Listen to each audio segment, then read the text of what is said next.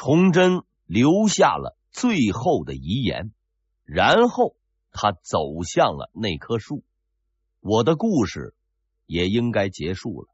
按照惯例，每个人讲话结束的时候会有一句结束语，而当这个王朝结束的时候，也会有一句话，最后一句话。是的，这句话我已经写过了，不是昨天，也不是前天，而是几年以前，在我的第一本书里，朱元璋登基那一段的最后有一句话。就是那句，几年前我就写好了，还记得吗？所有的王朝，它的开始正如它的结束，所以才有了这句结束语。没错，就是下面这句：走上了这条路，就不能再回头。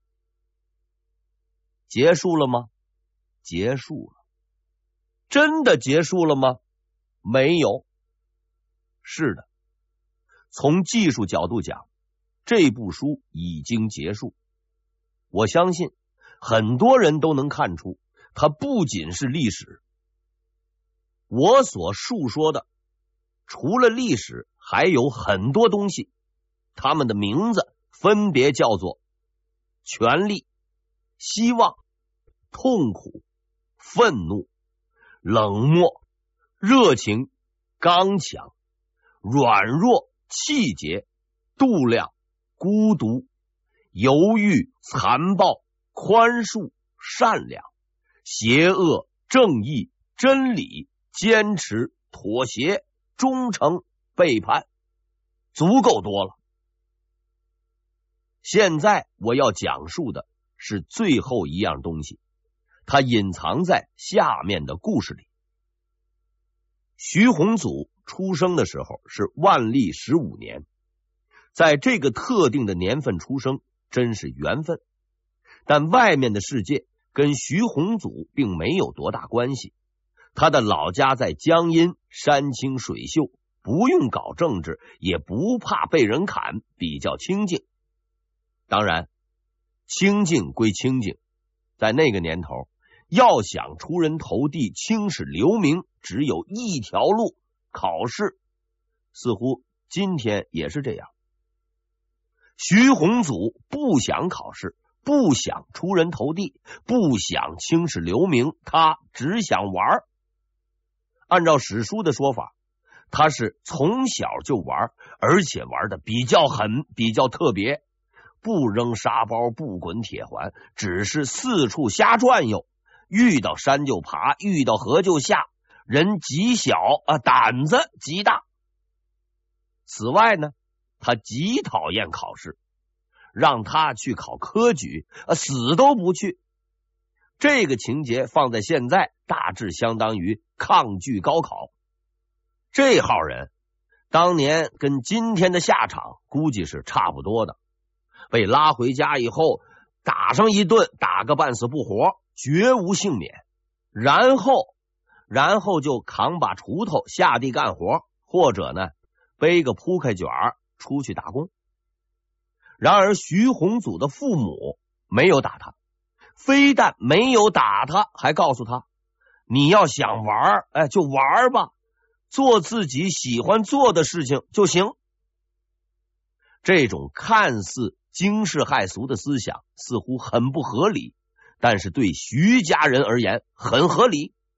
对了，应该介绍一下徐宏祖同志的家世。虽然他的父母并非什么大人物，也没有名气，但他有一位祖先还算是很有名的，当然不是好名。在徐宏祖出生前九十年，徐家的一位先辈进京赶考，路上遇到过一位同学，这位同学叫做唐寅。又叫唐伯虎，没错，他就是徐经。后来的事情我之前讲过，据说是徐经作弊，结果拉上了唐伯虎垫背，大家伙一起完蛋。进士没考上，连举人都没了，所以徐经同志决定痛定思痛，对坑害了无数人，主要是他的科举制度是深恶痛绝，教育子孙要与这个万恶的制度决裂，爱考不考，去他娘的！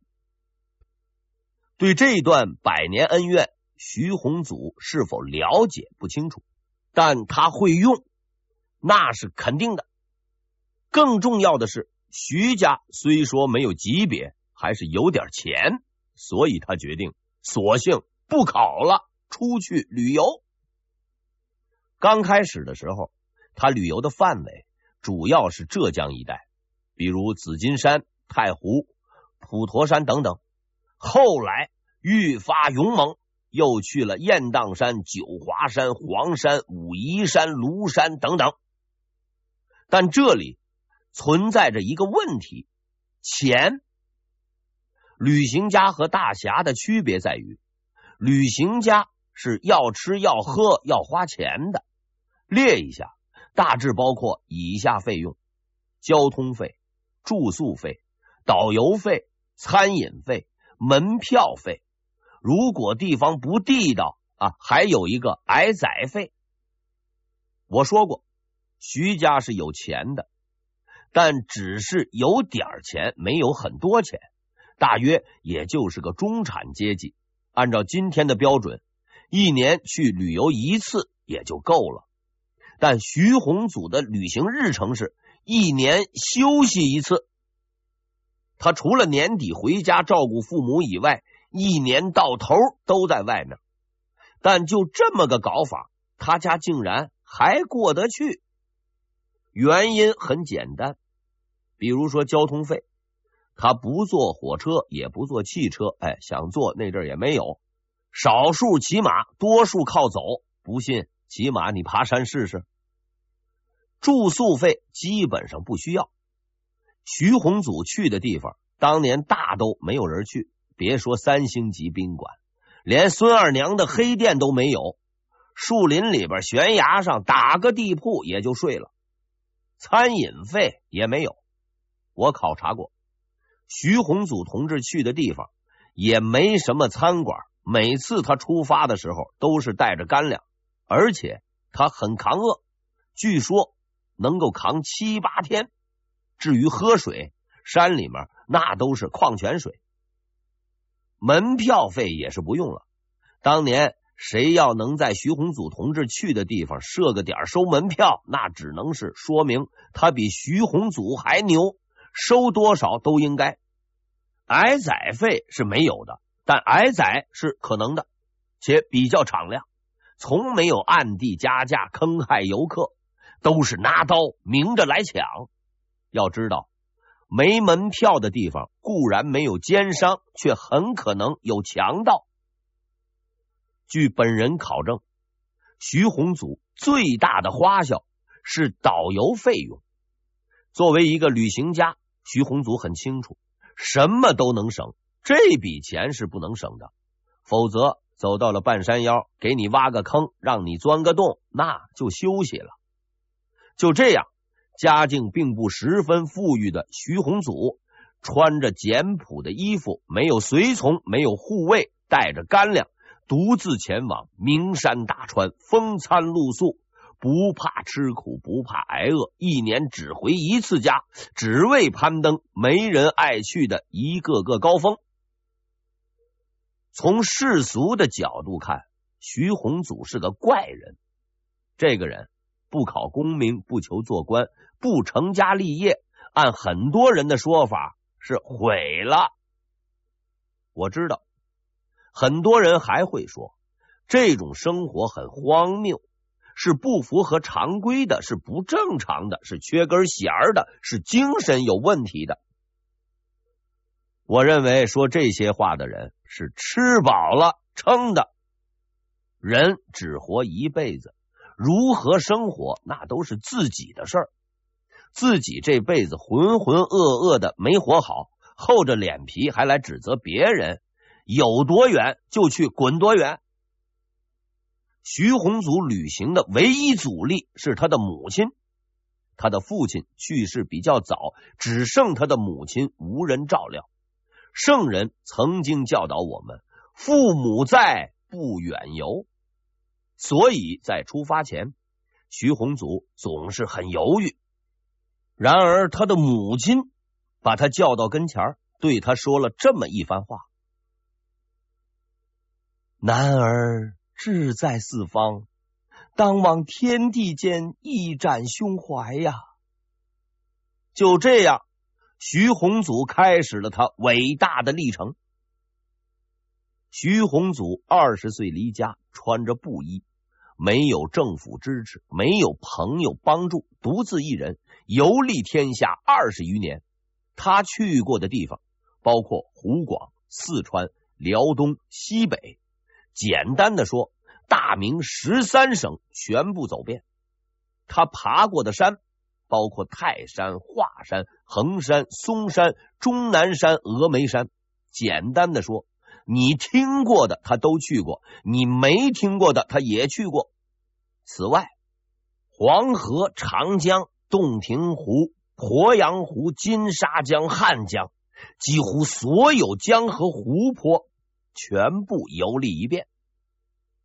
在游历的过程中，他曾三次遭遇强盗，被劫去财物，身负刀伤。还由于走进大山无法找到出路，数次断粮，几乎饿死。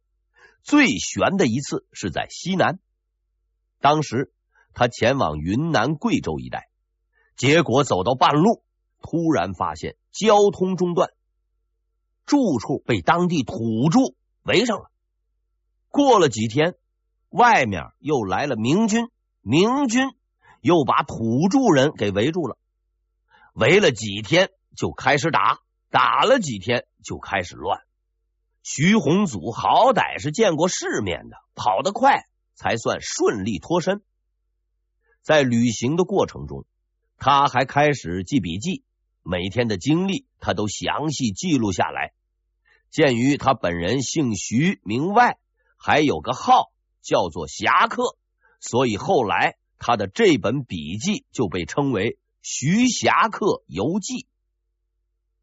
崇祯九年，五十岁的徐宏祖决定再次出游，这也是他的最后一次出游。虽然他自己没有想到，正当他考虑出游方向的时候，一个和尚找到了他。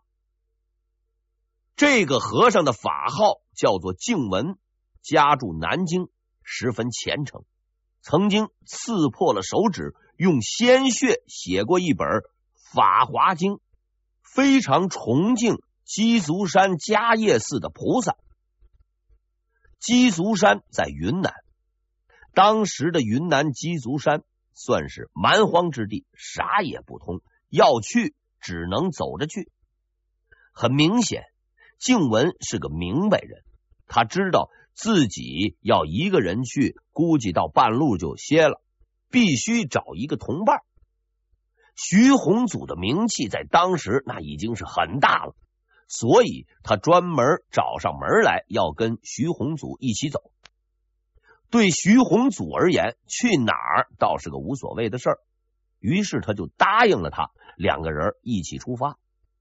他们的路线是这样的：先从南直隶出发。过湖广到广西，进入四川，最后到达云贵。不用到达云贵，因为到湖广就出了事了。走到湖广湘江，今湖南，两个人坐船准备渡江，渡到了一半，遇上了强盗。对徐宏祖而言，从事这种职业的人，他已经遇到过好几回了。但静文大师应该是第一次，此后的具体细节不太清楚。反正徐宏祖赶跑了强盗，但静文在这场风波中受了伤，加上他的体质较弱，刚撑到广西就圆寂了，就死了。徐宏祖停了下来，办理静文的后事。由于路上遭遇强盗，此时徐宏祖的路费已经不足了。如果继续往前走，后果难以预料，所以当地人劝他放弃前进的念头，回家吧。徐宏祖跟静文是素不相识的，至多属于关系一般的驴友。俩人各有各的想法。静雯没打算写游记，徐宏祖也没打算去礼佛，实在是没有多大的交情。而且我还查过，徐宏祖此前去过鸡足山，这次旅行对他而言并没有太大的意义。可是他说我要继续前进去鸡足山，当地人就问他：“你为什么要去？”徐宏祖答。我答应了他，就是答应了静文，要带他去鸡足山。可是他已经去世了呀！我带着他的骨灰去，答应他的事情，我要帮他做到。徐宏祖出发了，为了一个逝去者的愿望，为了实现自己的承诺。虽然这个逝去者他并不熟悉。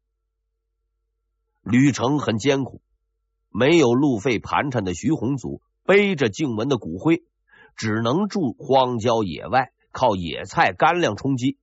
为了能够继续前行，他还当掉了自己所能当掉的东西，只是为了一个承诺。就这样，他按照原定的路线，带着静文翻越了广西十万大山，然后进入四川，越过峨眉山。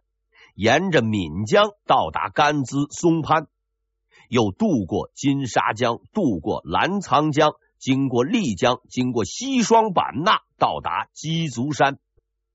在迦叶寺里，他解开背上的包裹，捧出了静文的骨灰。到了，我们到了。他郑重的把骨灰埋在了迦叶寺，在这里。他兑现了承诺，然后他应该回家了，但是他没有。从某个角度讲，这是上天对他的恩赐，因为这将是他的最后一次旅游，能走多远就走多远吧。徐宏祖离开了鸡足山，又继续前行，行进半年，翻越了昆仑山。又行进半年，进入了藏区，游历几个月后，踏上归途。回去没多久就病了。喜欢锻炼的人，身体应该比较好；天天锻炼的人，比如运动员，就不一定好。做驴友也是如此。估计是常年劳累，徐宏祖终究是病倒了，没能再次出行。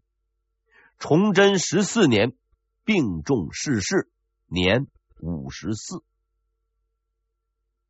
徐宏祖所留下的笔记，据说总共有两百多万字，可惜没有能够保留下来。剩余的部分大约几十万字，后被人编成《徐霞客游记》。在这本书里，他记载了祖国山川的详细情况。涉及地理、水利、地貌等情况，被誉为十七世纪最伟大的地理学著作，翻译成几十国语言，流传世界。好了，结论应该出来了。